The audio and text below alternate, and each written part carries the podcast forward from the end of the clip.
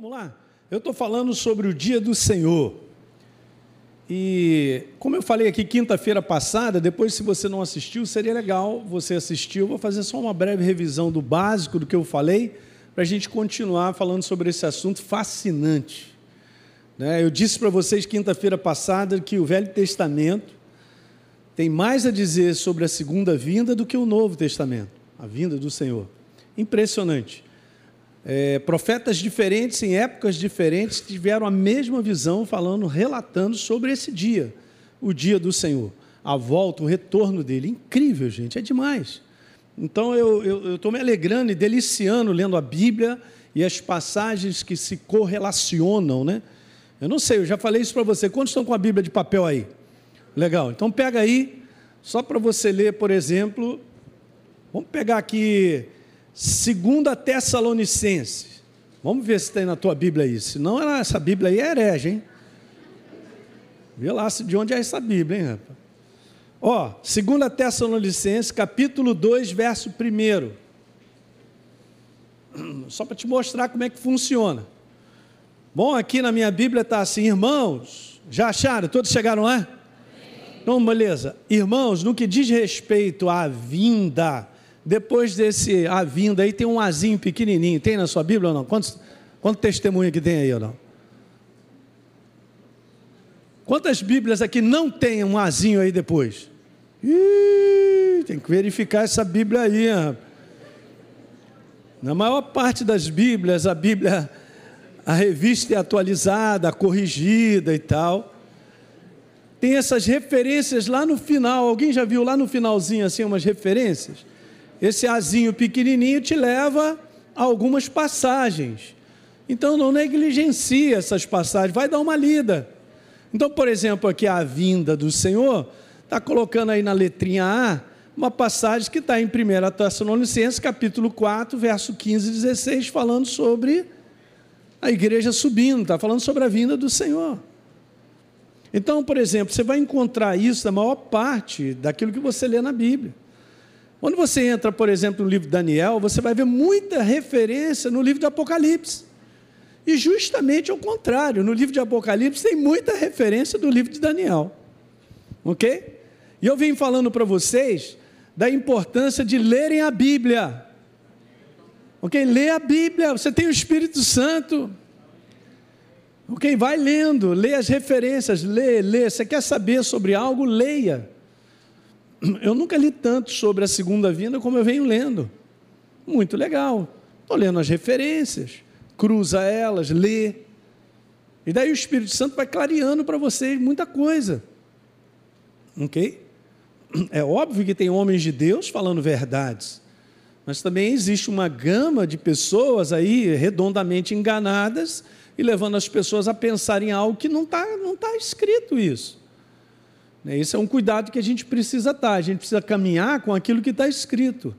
A tua segurança é tão fantástica no que está escrito, que em Lucas capítulo 4, quando Jesus termina de ler, o capítulo 61, logo no início do 61, que fala a respeito dele, ele entrega o livro para a galera que está na sinagoga e diz assim: Hoje se cumpriu as Escrituras. Jesus estava validando os profetas, ele não validou só Isaías, não. Diga aleluia. Beleza, homens de Deus falam a respeito de Deus, mas o que está escrito, gente, é Ele, Ele é a palavra. Você tem que ter um coração, e eu também, voltado para o que está escrito. Jesus venceu Satanás dizendo: está escrito. A confiança que ele depositava na verdade, ele é a verdade. É aqui que eu e você temos que depositar confiança no que está escrito, e não em suposições, em entendimentos, que é isso, aquilo outro. E eu falei para você, você tem uma segurança que é o quê? O Espírito Santo em você. Mas a partir do momento que você lê, torna a ler, lê mais uma vez, esse conhecimento vai ficando dentro de você. Legal? E o Espírito Santo, ele vai te ajudando a separar e a juntar as coisas. Diga amém. Aí você vai tendo consciência disso, você vai botando para dentro, quando você ouvir algo que é contrário, aquilo ali vai, vai ficar estranho, porque não está escrito. A minha segurança está no que está escrito. Com a ação viva do Espírito Santo, eu já falei isso para vocês. Bora, eu acrescentei agora várias passagens, hein? Você pode ir anotando para ler em casa também. Aproveita, bota as canetinhas lá para funcionar. Ok? lápis de cor. Então vamos embora. Eu tinha colocado aqui na quinta passada só Isaías, no capítulo 13. Hoje eu vou botar um rapaz conhecido como Sofonias. Aleluia. Não é não? Joel. E a gente vai botar outros aí. Então vamos lá, o dia do Senhor que a gente está falando. Então os textos é isso aí, ó. Isaías 13, 6. Está escrito: Lamentem-se pois o dia do Senhor está perto, ele vem como destruição da parte do Todo-Poderoso. Se está escrito, é assim mesmo. Beleza? Verso 7: Por isso todas as mãos desfalecerão e o coração de todos se derreterá. Verso 8: Ficarão apavorados, angústias e dores tomarão conta deles e se contorcerão, qual a mulher que está dando à luz olharão espantados uns para os outros, com os rostos da cor de fogo. Beleza? Verso 9: Eis que vem o dia do Senhor, dia o quê? Tranquilo, suave. Não, dia cruel, com a ira e ardente furor para fazer da terra uma desolação e exterminar dela, dela perdão, os pecadores. Beleza? Porque as estrelas e constelações dos céus não darão a sua luz, o sol logo ao nascer se escurecerá, e a lua não fará resplandecer a sua luz. Meu Deus. Essa é uma visão. Se você ler o primeiro, é, o primeiro verso de Isaías 13, você vai ver que ele tem uma visão. E ele está descrevendo toda essa visão. Ok? Legal. Verso 11. Diz o Senhor: Castigarei o mundo por causa da sua maldade e os perversos por causa da sua iniquidade. Farei cessar a arrogância dos atrevidos e abaterei o orgulho dos violentos. Portanto, farei estremecer os céus, hein? E a terra será sacudida do seu lugar. Muito interessante esse verso, tem uma ligação cruzada lá com Apocalipse 6,12. Interessante. E no verso 13 e 14 também. Então, por causa da ira do Senhor dos Exércitos e por causa do dia do seu ardente furor. Ok, passando para Sofonias 1,14. Você nem sabia que existia um profeta chamado Sofonias, né? Então está aprendendo agora. Está perto o grande dia do Senhor. Está perto e vem chegando depressa. Atenção, o dia do Senhor é o quê? Amargo. Olha só, e nele clamarão até os poderosos. Verso 15: Aquele dia será um dia de ira, dia de angústia e tribulação, dia de ruína e destruição. Veja, dia de trevas e escuridão, dia de nuvens e densas trevas. Sofonias 1,17: Trarei angústia sobre as pessoas e elas andarão como se estivessem cegas, porque pecaram contra o Senhor. O sangue dessas pessoas será derramado como pó, e a sua carne será espalhada como esterco. Meu Deus. Sofonias 1,18: Nem a prata nem o ouro poderão livrá-los no dia da ira do Senhor, mas pelo fogo do seu zelo a terra será consumida, porque ele certamente fará destruição total e repentina de todos os moradores da terra. Vamos passar para Joel. Mas tu não vai aliviar, não? Não. É nesse tom aí. Olha os profetas, gente. Lembra que Jesus falou: hoje se cumpriu o que foi escrito? Você sabe, a gente está vivendo um tempo em que parece que as pessoas estão vivendo uma tipo uma ilusão. Não, não deve ser bem assim, não. Como é que eu posso concluir não deve ser bem assim? É porque eu não quero que seja assim. Mas não é o que está escrito. Mas isso também não é para deixar a gente com pavor, não. Nós somos a igreja. Que alguém diga aleluia. Essa é a ira de Deus para com o mundo. Nós vimos que, que Paulo mandou ver, semana passada, não é isso? Ele mandou ver. E é aquele lance, né, gente? Legal, hoje nós estamos no tempo onde há salvação. O tempo da salvação é hoje. O tempo de todo mundo se entregar ao Senhor Jesus e o receber é hoje. Porque virá esse dia onde não terá mais os deixados para trás, vai ter uma oportunidade aí. Não está escrito isso na Bíblia. Ele veio, acabou, o tempo da graça acabou. Não tem mais, mas Senhor, Senhor Jesus, olha só, preste atenção. Não tem mais isso. O tempo é hoje. Diga, o tempo é hoje. Nossa. O tempo é hoje. Então, Joel 1,15, ah, que dia, porque o dia do Senhor está perto e ele vem como destruição da parte do Todo-Poderoso. Joel 2,2, é dia de trevas e escuridão, dia de nuvens e densas trevas. Agora veja, Joel 2,31, o sol se transformará em trevas. A gente já leu isso em Isaías, hein? O sol se transformará em trevas e a lua em sangue. Antes, diga antes, antes que venha o grande, terrível dia do Senhor. Maravilha. Lembra que eu tinha falado na semana passada sobre o que seria o dia do Senhor? Essa foi a primeira parte. Hoje eu vou falar da segunda e vou entrar na terceira, que é rápida para a gente poder terminar. A gente vem com outros assuntos depois. Ok, o que seria o dia do Senhor? Só lembrando para vocês, lembra?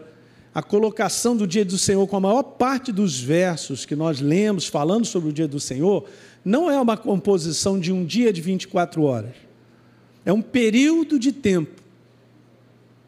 Não sabemos quanto tempo, a precisão disso, mas inicia-se com a vinda dele, inicia-se agora um período de julgamento sobre a face da terra da qual João, no livro de Apocalipse, ele vê todos os julgamentos, fala dos selos, ele fala das trombetas, ele fala das taças. Depois a gente vai falar mais sobre a colocação, onde é que se encontra, em que timeline, né? Esse timeline aí dessa. É, onde é que é colocado isso? É legal, né? Porque primeiro fala, é, você vê que é uma sequência de acontecimentos, não é algo assim visto lá, outra para cá, sem ponta. Tem uma sequência. É muito interessante isso. Mas essa aí é a descrição, é um período. Esse período que eu coloquei aí, ó, que não é de 24 horas. Tá certo? Outra coisa que a gente tinha falado, o dia do Senhor é citado 25, em 25 versos, sendo 23 desses apresentados dessa maneira aí, ó. Gente, é muita coisa. Olha só, o dia do ajuste de contas, o dia do juízo, é o dia do retorno de Jesus. É isso aí. Outra coisa que eu tinha falado, que a mensagem do dia do Senhor é uma mensagem de julgamento do mundo por uma série de flagelos. E é verdade, é só ler o livro de Apocalipse. Ok. E o estabelecimento depois do reino milenar do nosso Senhor Jesus Cristo, está tudo escrito. Então, se cumprirá, gente, aquilo que está escrito. Não adianta o homem pensar que é dessa maneira ou daquela outra maneira, que isso não vai acontecer, não é bem assim e tal. O que está escrito será cumprido, gente. Meu Deus, o que estava escrito sobre Jesus foi cumprido.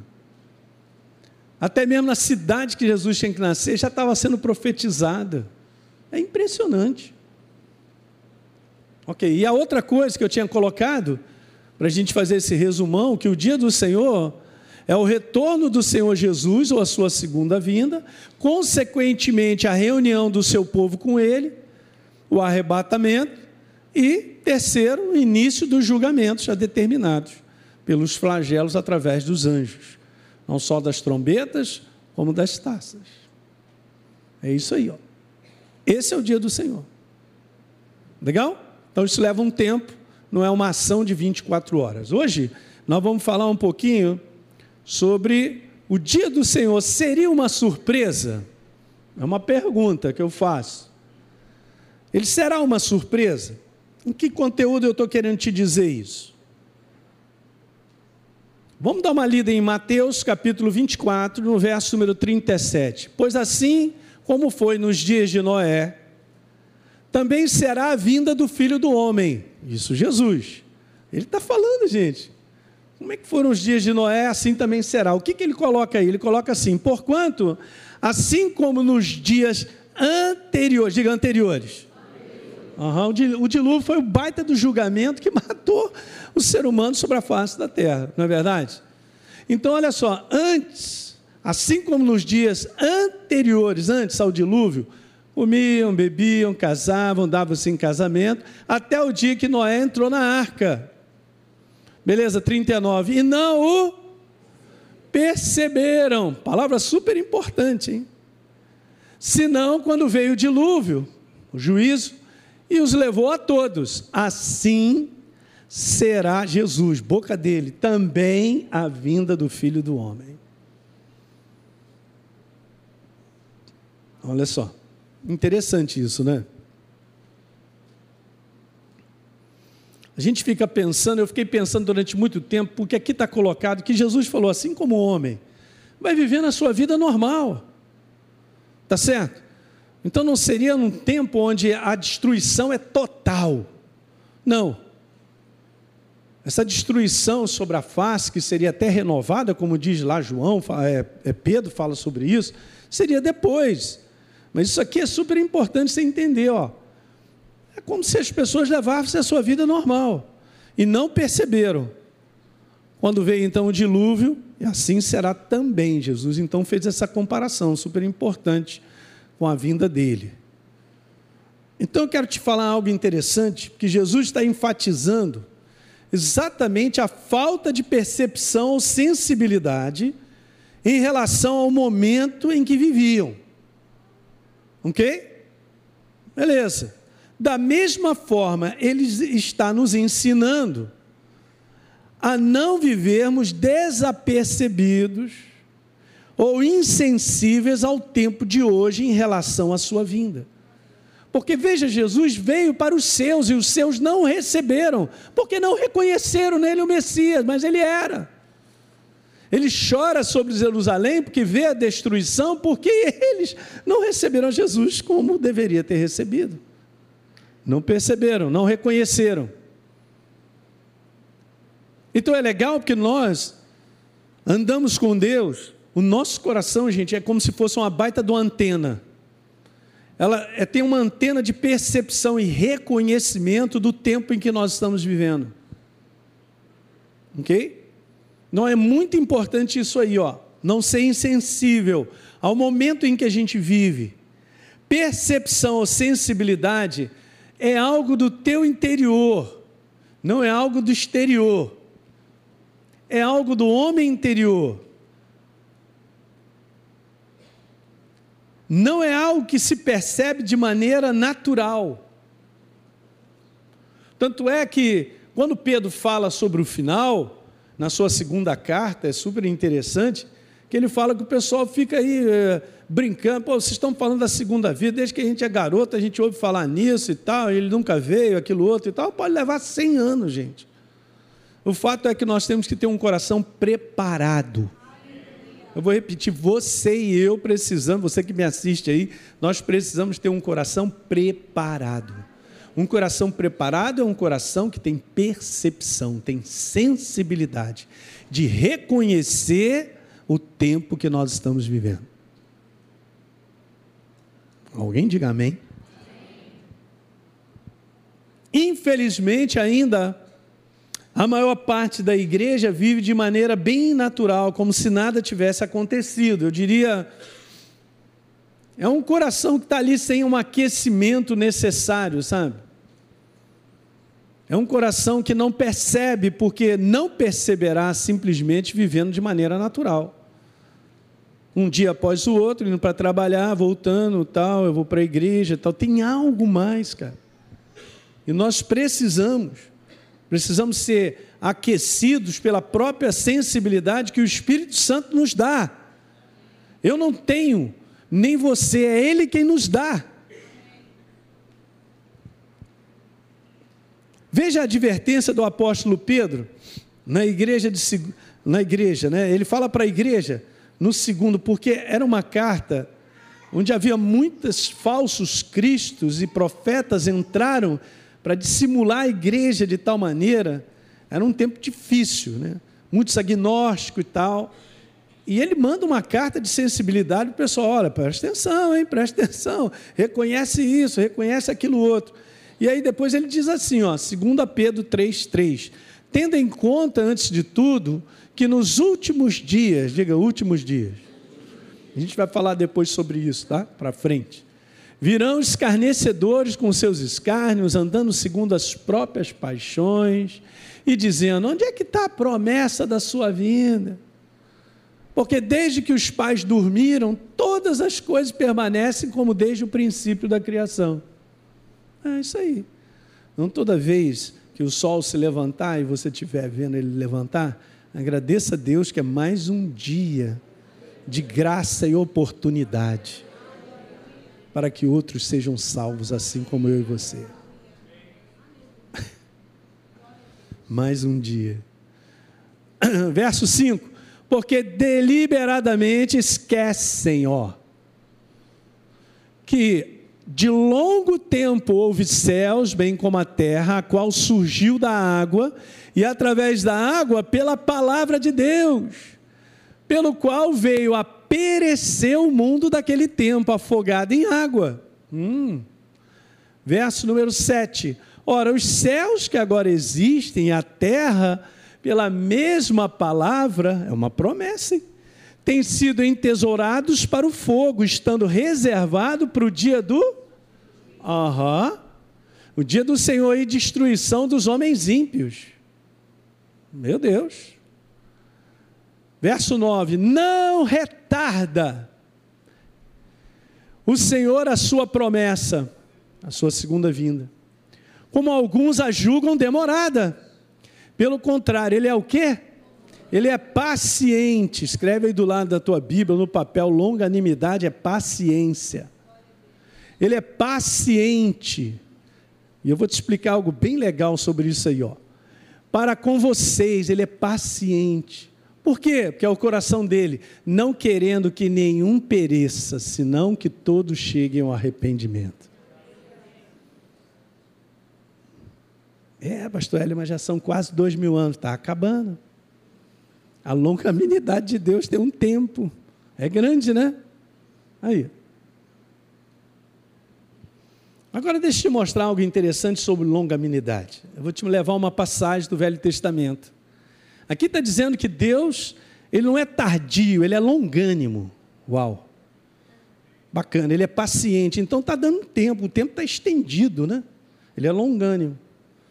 Olha só que interessante, esse paralelo é muito legal, lendo Gênesis capítulo 5, no verso 25, falando sobre esse cabra aí, ó, Metusalém. Meu Deus, pastor, é isso tudo que ele viveu? É. Metusalém viveu 187 anos e gerou Lameque. Uau! Depois que gerou Lameque, Metusalém viveu ainda 782 anos teve filhos e filhas. Todos os dias de Metusalém foram o quê? 969 anos, e aí morreu. Meu Deus, vai tarde. Imagina o pessoal no sepultamento, tu não morre, não, graças a Deus, depois de 900.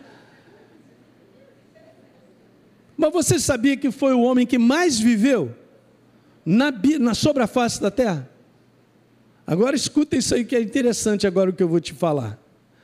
Metusalém, o nome é oriundo da expressão Matusala, que implica num tempo determinado para algum acontecimento. Um tempo determinado para algum acontecimento. E veja, o significado mais antigo aceito pelos rabinos eruditos era o seguinte: quando esse cabra morrer, isso virá. E você sabia que quando Metusalém ele faleceu, o dilúvio aconteceu. Só para te falar como Deus é longânimo. Sabendo, botou o cabra para viver esses anos todos, meu Deus, estica, estica, estica, estica. Esticou o cara para viver sobre a face da terra 965 anos. Mas quando ele morreu, pum, o dilúvio veio, no mesmo ano. Interessante. Aí só para te lembrar, Deus é longânimo, tá? Deus tem dado oportunidade sobre a face da terra ao ser humano de reconhecer o senhorio, que Ele é Deus, Ele é todo-poderoso. É Jesus o verdadeiro Salvador. Eu estava conversando com o Sérgio ali, e como essa mensagem está sendo espalhada hoje no celular, cara, você manda para muitas pessoas. Nosso trabalho aqui de internet faz um trabalho para várias cidades e até outros países de língua portuguesa. A terceira cidade que mais visita o nosso site da Academia da Fé é Luanda, na África. 15 mil acessos por mês. A terceira cidade, primeiro vem São Paulo, a segunda Rio de Janeiro, a terceira Luanda. Depois, se não me falha a memória, vem Salvador, Belo Horizonte e Brasília porque a gente manda para países de língua portuguesa. Os devocionais estão comendo lá. E o pessoal manda retorno para a gente, agradecendo e tal. Então hoje, gente, eu já falei para você, você é o potencial na mão de Deus para você mandar um recado pelo telefone para alguém que está morrendo. Depois ninguém vai poder dizer assim, ah, mas Jesus, olha, nós somos lá do, daquele tempo ainda de 1800, que tinha que pegar uma carruagem, depois tinha que pegar um barco, um cavalo, pegar um jegue, um burro, para poder chegar lá e anunciar. Hoje não, você manda no telefone. Esse negócio de missões, cara, mudou muito hoje. Porque Deus está fazendo as coisas serem mais rápidas. Ninguém percebe que está mais rápido, não o anunciar dele, a proclamação do Evangelho, está mais rápido que a gente imagina. Maravilhoso. Que tempo é esse que eh, celular é de 30 anos para cá? O que, que é 30 anos na história do homem, gente? Olha o grau de tecnologia que nós vivemos hoje, que é óbvio, por um lado, leva a algo muito prejudicial para o ser humano, mas por outro lado, é uma porta de enviar essa mensagem a todos os povos, línguas e nações.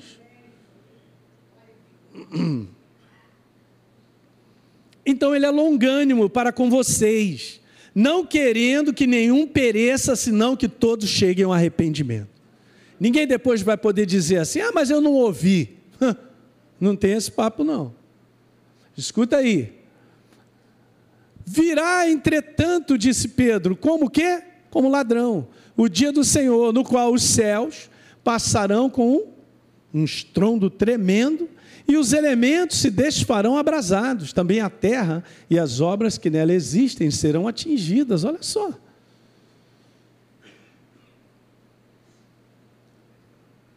Muito interessante.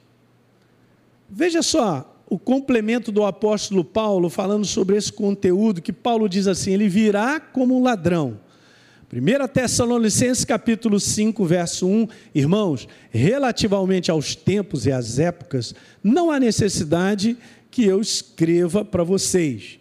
Beleza, porque vocês mesmos estão inteirados com precisão de que o dia do Senhor vem como? O que, que essa expressão vem como ladrão? Vem de maneira inesperada. Jesus já tinha falado isso. Ninguém fica esperando, como eu falo, né? O ladrão fala com ele pelo celular: olha, vou preparar um lanche para gente. Tal, ó, combina comigo aí. Não... Irá como ladrão, é uma surpresa. Agora preste atenção, porque está escrito assim: ó, mas vocês, falando para a igreja, é o nosso caso, hein?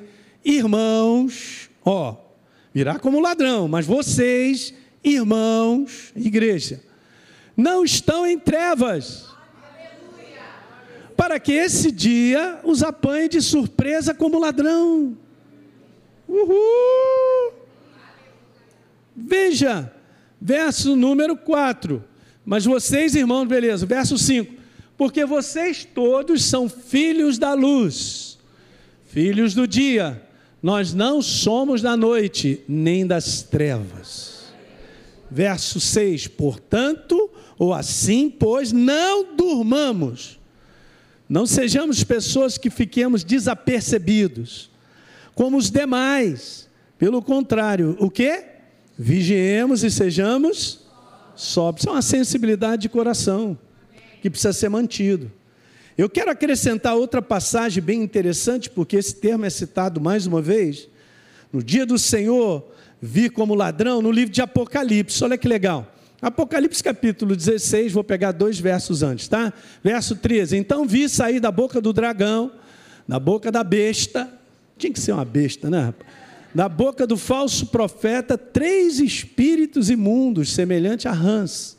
São espíritos de demônios, operadores de sinais, e dirigem-se aos reis do mundo inteiro, a fim de ajuntá-los para a batalha. Olha só, do grande dia do Deus Todo-Poderoso.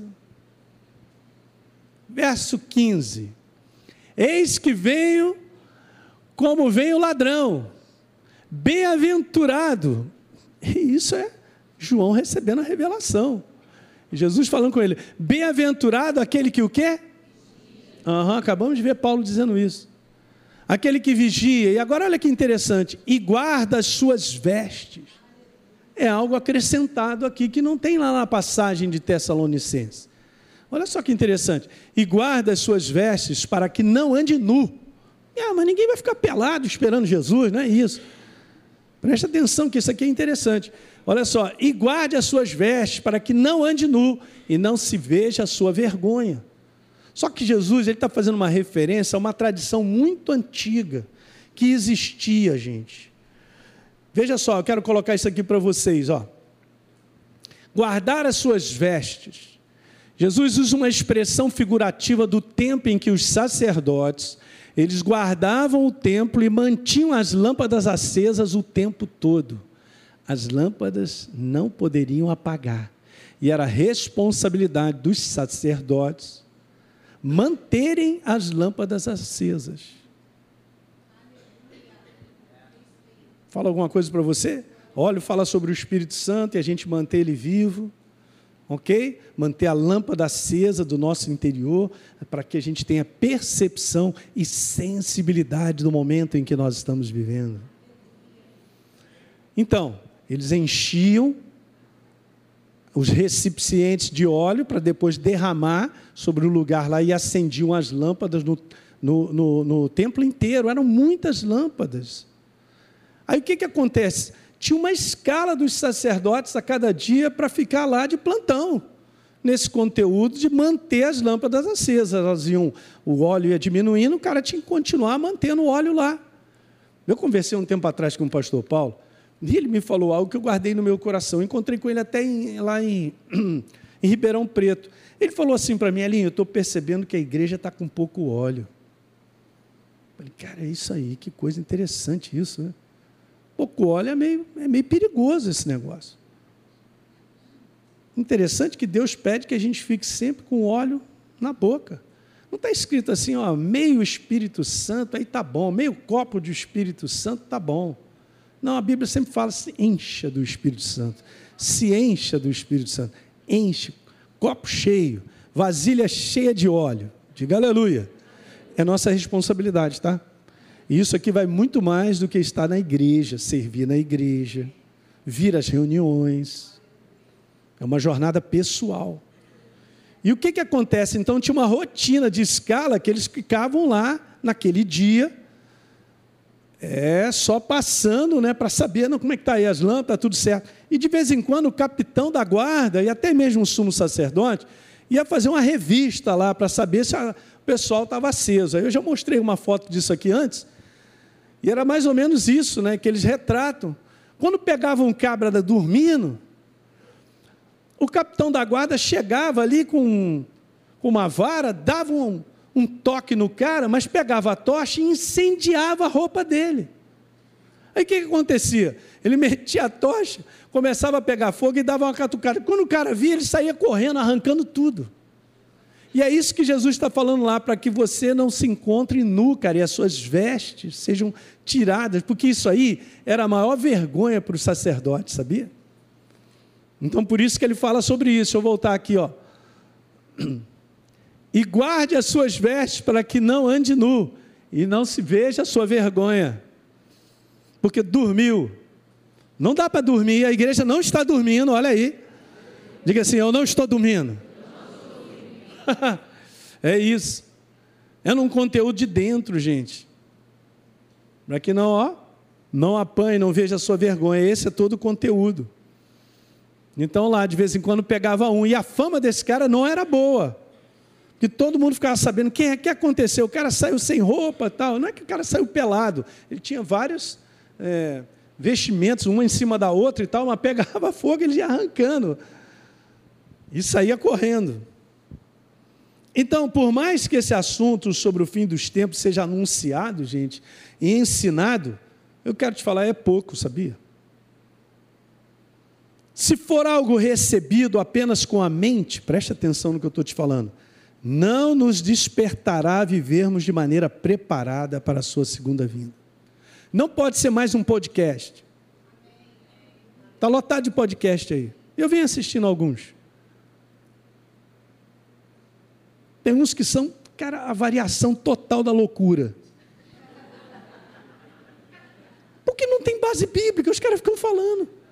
Não dá para entender eu começar a falar se não tem base bíblica. Eu vou falar o quê? Antigamente, muitos anos atrás, eu estava lá naqueles meu treinamento que eu fazia com os diáconos lá da igreja, do que eu era e tal. Eu falei, cara, olha só, mas se você não souber, é melhor ler o Salmo 23 e despedir as pessoas, vá em paz. Amém. Já abençoou todo mundo. Agora, falar de algo que você não sabe com base bíblica, cara, não vai dar certo. Eu vou dar axiologia. De repente eu estou trazendo a conclusão de uma outra pessoa, mas eu mesmo não sei nada. Porque não é uma questão só de saber, é preciso ter uma experiência daquele conhecimento que você tem. Porque Deus é uma experiência. Você precisa ter experiência. Com base na verdade, claro. Nem toda experiência, se não for base na verdade, é o capeta te fazendo ter experiência. Ele pode te apresentar na tua frente disfarçado de anjo de luz. Sabiam disso? Muitas seitas já surgiram do cristianismo porque o capeta apareceu, aconteceu isso e aquilo outro, pessoal é bacana e tal, porque não estava agarrado no que está escrito. A tua segurança é o que está escrito. Eu vou repetir: a tua segurança é o que está escrito. E nos dias de hoje estão tentando modificar a Bíblia.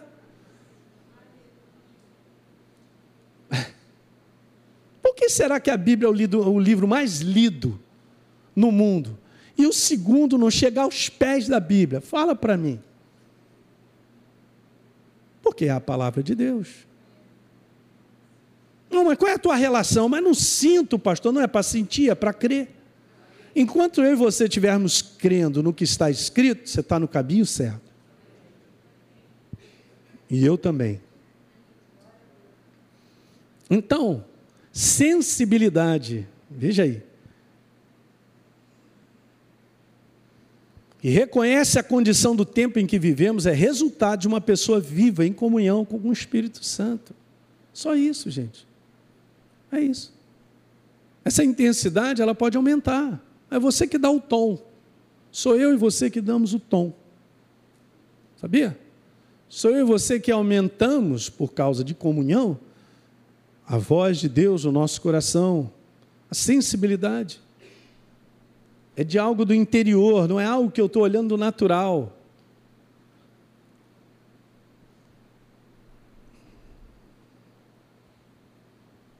É tempo de nos preparar e mantermos preparados até o final. Que alguém diga aleluia. É um tempo. Você ter uma ideia, assim, depois eu vou entrar falando sobre esse conteúdo, sinais que provariam para a gente que a gente está num tempo muito crucial. Mas o principal deles, gente, o principal deles é que em 70 depois de Cristo, todo o povo judeu foi espalhado pelo mundo inteiro e só voltou a ser nação novamente em 1948. Século passado. Se você for dar uma lida em Ezequiel 36, 37, 38 e 39, falando da guerra de Gog e Magog. É super interessante porque no capítulo 36 e 37, Deus vem falando sobre a reunião do seu povo, que irá trazer de todo canto da terra para ser uma nação novamente e nunca mais deixará de ser nação. Então Jesus não poderia voltar, pelo menos antes da, da nação dele se constituir nação, cara. E a cada ano, mais pessoas vêm de tudo quanto é lugar do mundo para a sua terra natal. Só aumenta a imigração de judeus do mundo inteiro para Israel. Nós estamos vivendo um tempo que é fantástico, gente. 1800 e tantos anos se passaram e Jesus não viria mesmo, porque a sua nação não estava reunida novamente, mas agora está, já tem tempo. Que tempo é que a gente está vivendo? Israel é a oitava nação em potência de grana no mundo. Você sabia disso? Uau! E agora estava falando com o Sérgio, há uns dois anos atrás, descobriram uma reserva de gás, assim, um negócio violento, lá no mar de Israel, lá no Mediterrâneo.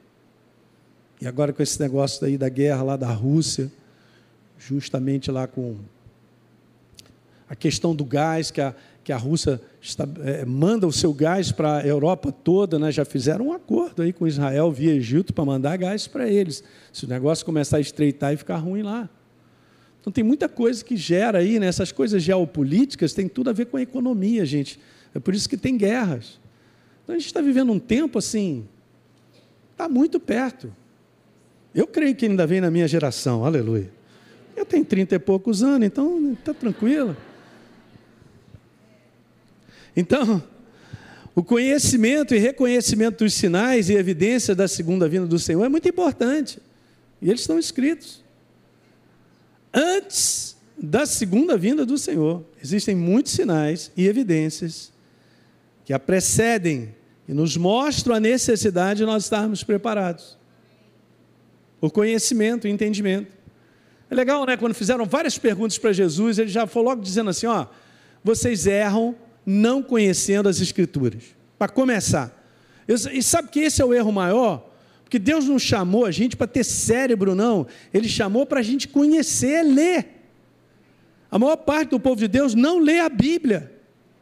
Isso é muito perigoso.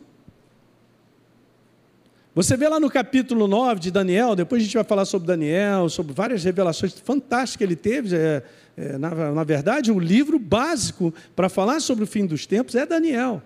Em Daniel capítulo 9, está escrito lá que ele entendeu pelos livros, porque ele lia. Ele lia, ele viu, lendo os livros, e liu lá no, no profeta Jeremias, que então o cativeiro deles na Babilônia duraria 70 anos. Uh, que revelação, hein? Quem te deu? O livro, é só ler. Bem, a importância da igreja ler a Bíblia. Você tem que ler. Lê, lê mais uma vez, lê, continua lendo, lê, lê, lê, e vai lendo, e vai lendo. Então Jesus falou: vocês erram não conhecendo as Escrituras, gente. O que, ele está falando? Vocês não sabem nada, vocês não leem. Ainda tem essa parada que parece que o inferno fica dizendo assim: não, quem tem que ler a Bíblia é o pastor. Ele tem que saber. Eu conheço um bocado de pastor ignorante. Que tem uma estatística aí de que 51% dos pastores brasileiros nunca leram a Bíblia uma vez. É para chorar. Esses são os líderes.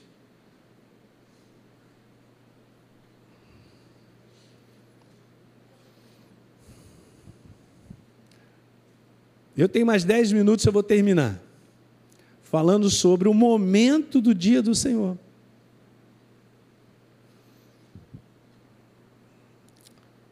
Como é definido em alguns modelos escatológicos, deixa eu te dizer isso. Não se pode atribuir o dia do Senhor ao período tribulacional. Pastor, o negócio é a tribulação. Pois é, até mesmo para falar sobre a tribulação, tem aí ramos escatológicos cara, não dá para entender, é só ler. O que, que Jesus tem que Gente, Jesus, a base de Jesus é Daniel. Então leia Daniel e Jesus falando em Mateus 24, Lucas 21 e Marcos 13. Tem que ser isso em alta no nosso coração. Quando Jesus fala algo, gente, porque é a verdade, é o que está escrito. Não, mas Jesus queria dizer, não vem com esse papo para cima que Jesus queria dizer, não. Se ele disse, está escrito, então é. Que alguém diga um amém aí. Não, mas de repente Jesus é um cara que está meio enganado, porque não ele queria dizer isso e tal. Na verdade, ele queria dizer isso. Isso aí é as ilusões e o engano das trevas. Então, o dia do Senhor, só para te falar, não é tribulação. A gente depois para frente vai falar sobre isso. Eu vou mostrar um desenho que eu fiz, para a gente finalizar hoje. É te mostrar e localizar isso que a gente vai acabar de ver agora. Então, o momento do dia do Senhor, beleza. O período tribulacional, escuta aí, chamado de grande tribulação por Jesus, é o período descrito pelo profeta Daniel no capítulo 12, verso 1. Porque é só você pegar, pega na tua Bíblia as referências cruzadas quando Jesus falou que naquele tempo era um período da grande tribulação e que se ele não tivesse abreviado os dias, ninguém suportaria, os eleitos não suportariam. Ele estava falando a referência a Daniel capítulo 12. Então vamos lá. Daniel capítulo 12 diz assim: Nesse tempo, no tempo do fim, se levantará Miguel, o arcanjo, o grande príncipe, defensor dos filhos do povo de Deus. Glória a Deus que a gente tem um hã? cabra. E haverá um tempo de angústia. Eu botei entre aspas ali para você entender do que Jesus está falando, da tribulação. Como nunca houve, desde que existem nações até aquele tempo. Mas naquele tempo o povo de Deus será o quê? Não está escrito que ele foi salvo.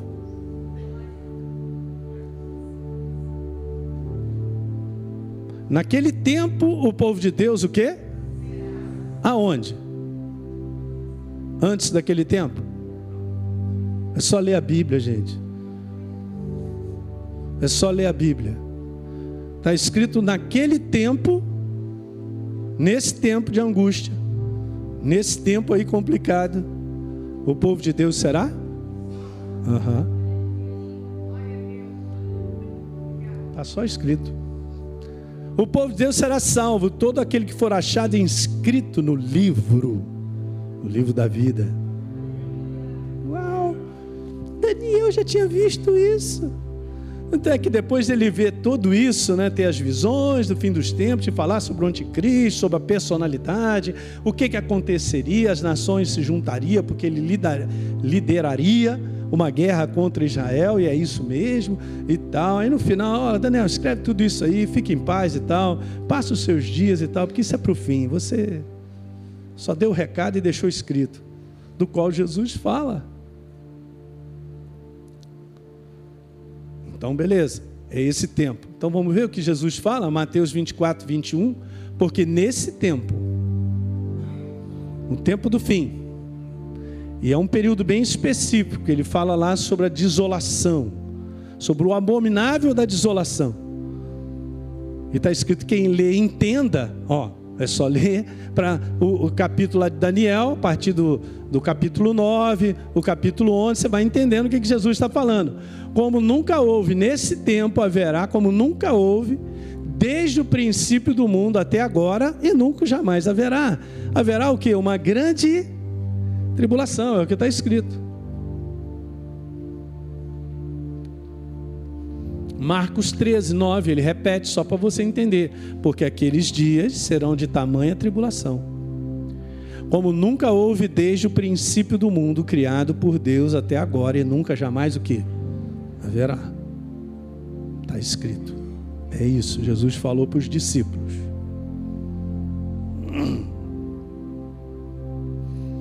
É importante entender, gente, que o dia do Senhor começará logo em seguida a grande tribulação daqueles dias.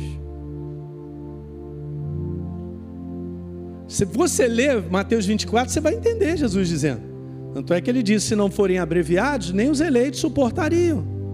Mas aí olha só, é só ler o que está escrito, gente. Está assim: logo em seguida a tribulação daqueles dias. Diga logo em seguida. Primeiro vem a tribulação, naqueles dias.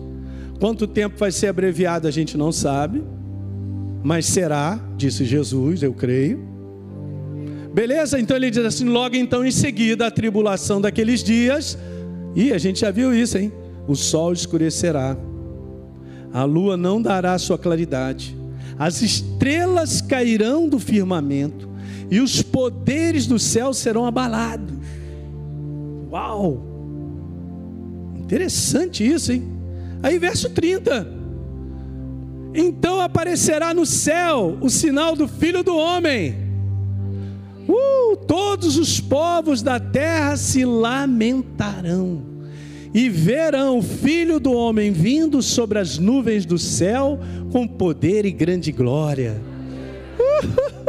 E veja, e ele enviará os seus anjos com grande som de trombeta, os quais reunirão seus escolhidos dos quatro ventos de uma a outra extremidade dos céus. Tem coisa mais clara do que isso aí? E veja, olha esse momento, no capítulo 2, no verso 31 de Joel, o sol, a gente já leu, o sol se transformará em trevas. A gente leu isso, hein? Olha lá. Ok. Estou perdidinho. Ah, é aqui, ó. O sol escurecerá, a lua não dará sua claridade, as estrelas cairão do firmamento, os poderes do céu serão abalados. Vamos lá para Joel. O sol se transformará em trevas e a lua em sangue. Antes, diga antes. Antes. Antes que venha o grande e terrível dia do Senhor. Beleza? Yeah, pastor, agora eu vou ficar olhando a luz e o, sol. Não me pergunte, porque no livro de Apocalipse, capítulo 6, fala sobre esses distúrbios cósmicos, cara. Joel fala sobre isso, Isaías fala sobre isso, Jesus fala sobre isso. Os poderes do céu serão abalados. É boca de Jesus. E aí, o que vai vir aí? Meteoro? Não sei, cara. Mas lá em cima vai dar ruim. Então, vai, comigo aqui rapidinho. Em Lucas, capítulo 21.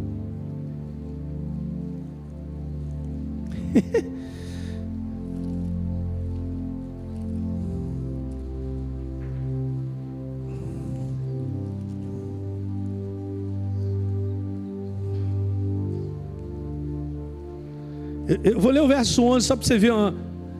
Você é, junta Mateus 24 com Lucas 21 e Marcos 13, aí vai dando recheio, né? O bolo vai ficando recheado. É mais ou menos isso. Olha o verso número 11.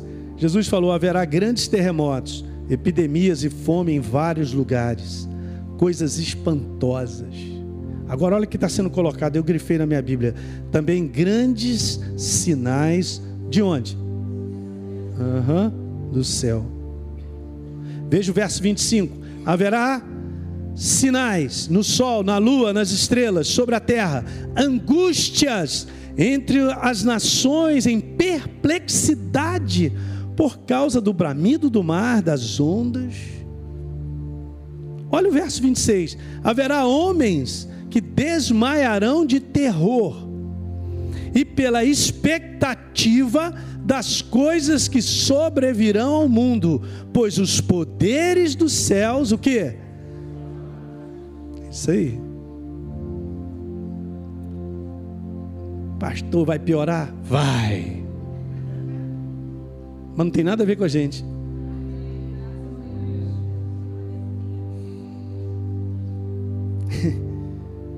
Basicamente, então, a gente viu aí sobre esse momento do dia do Senhor, os sinais cósmicos nos céus são um marco separando a tribulação do dia do Senhor. Então, o momento da aparição dos sinais cósmicos que Jesus relatou, que Joel falou, que o livro de Apocalipse também no capítulo 6 fala, no verso número 12, mostram que a tribulação e o dia do Senhor não são eventos paralelos, e sim subsequentes. Claro. Então tem a, tem a tribulação, que Jesus falou, vem os sinais cósmicos e vem a vinda do Senhor. E antecede né, os julgamentos, né, a ira dele. Eu coloquei esse slide aqui só para terminar. para a gente entender isso que a gente acabou de falar. Seria esse período de sete anos que está faltando a última semana. Depois a gente vai falar sobre as 70 semanas de Daniel. Tem tanto assunto que dá para falar 10 anos. É impressionante. Com base naquilo que você vai caminhando, que você vai vendo. Não foi determinado para o seu povo 70 semanas, das quais 69 se cumpriram em Jesus. E começou certinho lá, você lê Edras, capítulo 7, versos 7 e 8, quando está falando lá sobre a determinação de Artaxerxes, lá que, ó, começa agora, está o decreto para restauração da cidade de Jerusalém. E beleza, se você contar dali até o Messias, nas 69 semanas, ou seja, 483 anos, certinho, gente. 483 anos certinho dividido por 7 dá 69. Está faltando uma, exatamente. Está faltando essa última para terminar, porque Jesus abriu essa graça dele maravilhosa para que os povos o recebam como Senhor e Salvador. O tempo está faltando é o tempo que a igreja está trabalhando, são esses dois mil anos, gente. Esses dois últimos dias é o trabalho da igreja, é o meu trabalho e o seu. Nós estamos aqui com um propósito. Ok? Mas está terminando. Vai terminar nessas sete, sete anos aí, que é a última semana. No meio aí tem uma parada lá que eu falei para vocês, que é o abominável da desolação. A partir desse momento aí, quando acontece isso, é que aí diz a palavra em Daniel que o anticristo vai se levantar. Daí Jesus está falando sobre isso, ó, um tempo de tribulação que nunca houve antes, hein? Então legal, aí faltou para lá quanto? Três anos e meio. Beleza, três anos e meio para lá, que vai acontecer a grande tribulação, estamos colocando em ordem, conforme nós lemos. Depois vem os distúrbios cósmicos, e aí vem o que? A vinda do Senhor. Eu queria só que você visse algo muito legal. Eu sei que existem vertentes escatológicas, tá legal? Mas a gente vai estudando, a gente vai lendo, a gente vai percebendo que essa aqui é, caramba, Onde é que está a base para isso, para aquilo outro e tal? Muita coisa é falada, gente, mas qual é a base? A base não pode ser meros versos, nós estamos falando sobre vários que se conectam dizendo o tempo, o momento, de várias coisas. Olha que legal. Vá comigo aqui em 2 Tessalonicenses. Estou terminando. Em 2 Tessalonicenses, nós lemos esses versos aqui, ó, na semana passada. Vamos embora ler?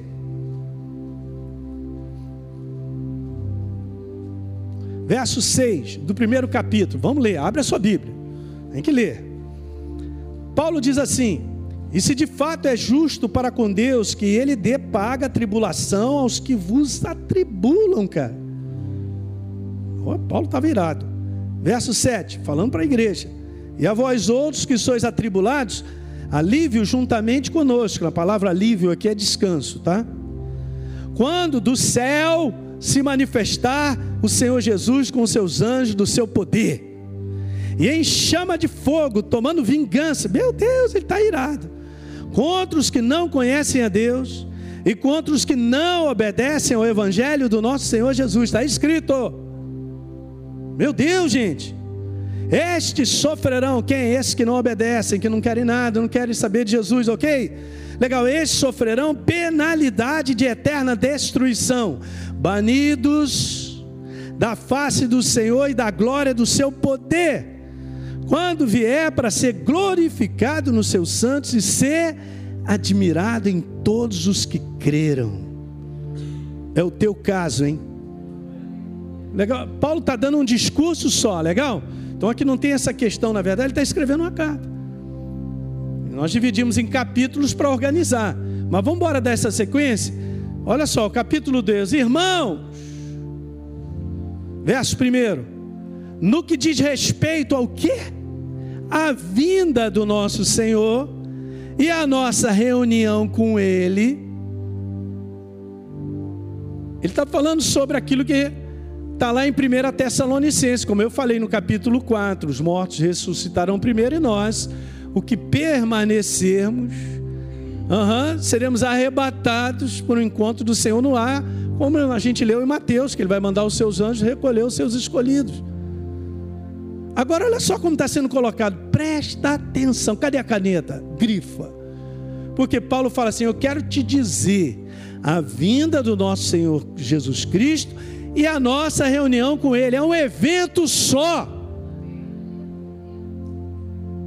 E não está escrito primeiro a nossa reunião com Ele e a vinda do Senhor. Não está escrito isso. Não está, não, não está, não está escrito isso. Está escrito a vinda do Senhor é a nossa reunião com Ele. Meu Deus. É. Uh, uh, uh, uh, então é isso aí. E que não vos devolvais da vossa mente com facilidade, verso 2, nem vos perturbeis, que é por espírito, que é por palavra, que é por epístola, como se procedesse de nós, supondo tenha chegado o dia do Senhor. Ninguém de nenhum modo engane vocês, porque isso não acontecerá sem que primeiro venha o quê? Aham, uhum, e seja revelado quem? Aham, uhum, o anticristo.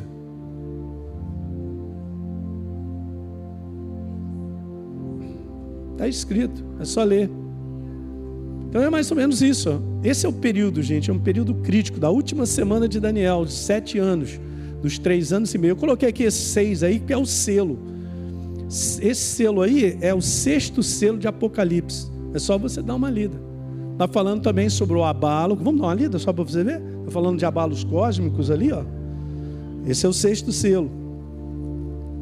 Apocalipse 12, Apocalipse 6, 12. Vi quando o cordeiro abriu o sexto selo e sobreveio grande terremoto.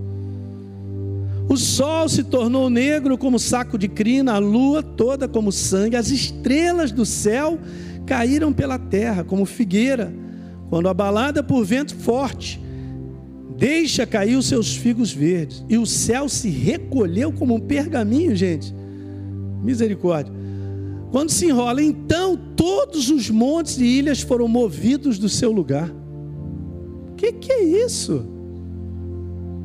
Os reis da terra, os grandes, os comandantes, os ricos, os poderosos, todos os livros se esconderam. Sabia que essa expressão aqui, se esconder em caverna, é citado no livro de Isaías? Mais de uma vez. Isaías tendo a mesma visão, os caras se escondendo e disseram que os montes caiam sobre nós que vamos nos esconder da face daquele que se assenta no trono, e o que está aí? Eu grifei, da ira do cordeiro. Alguém lembra que a gente falou sobre o dia do Senhor, dia de trevas, de ira, de vingança, dia de juízo? Aí esse período é o período que vai terminar essa última semana aí de Daniel.